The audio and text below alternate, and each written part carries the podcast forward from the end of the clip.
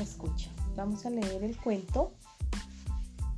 El asno vestido con piel de león.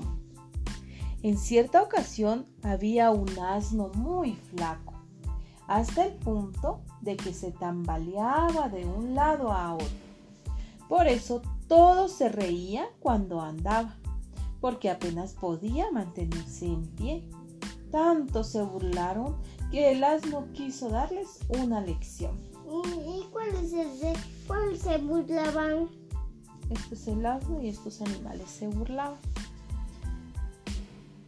Me pondré esa piel de león y todos me tendrán miedo, dijo el asno pensando que nadie le reconocería.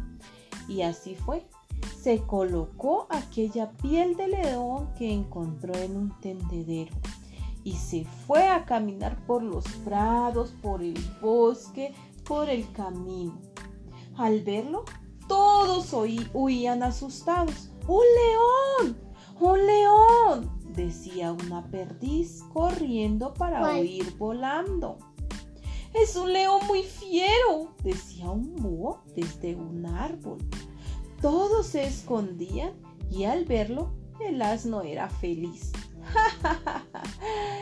no se reirá más de mí, decía mientras caminaba lentamente por el bosque. Pero fue a parar cerca de un molino.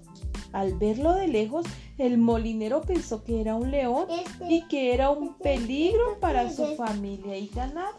Un caracolito con una flauta.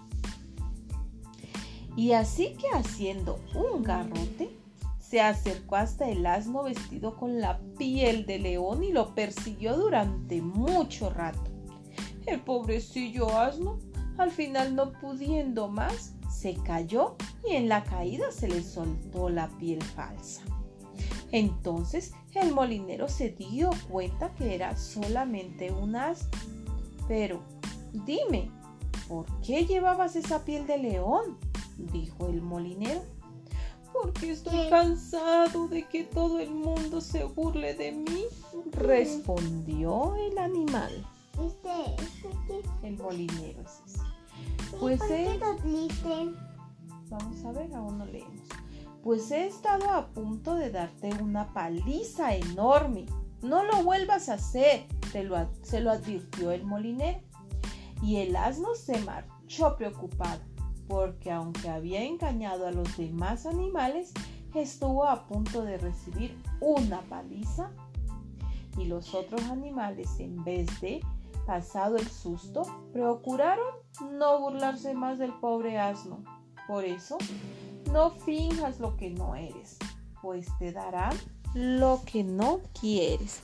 Y colorín colorado, este cuento Ya termina. y el que se queda acostado se queda. Dormido.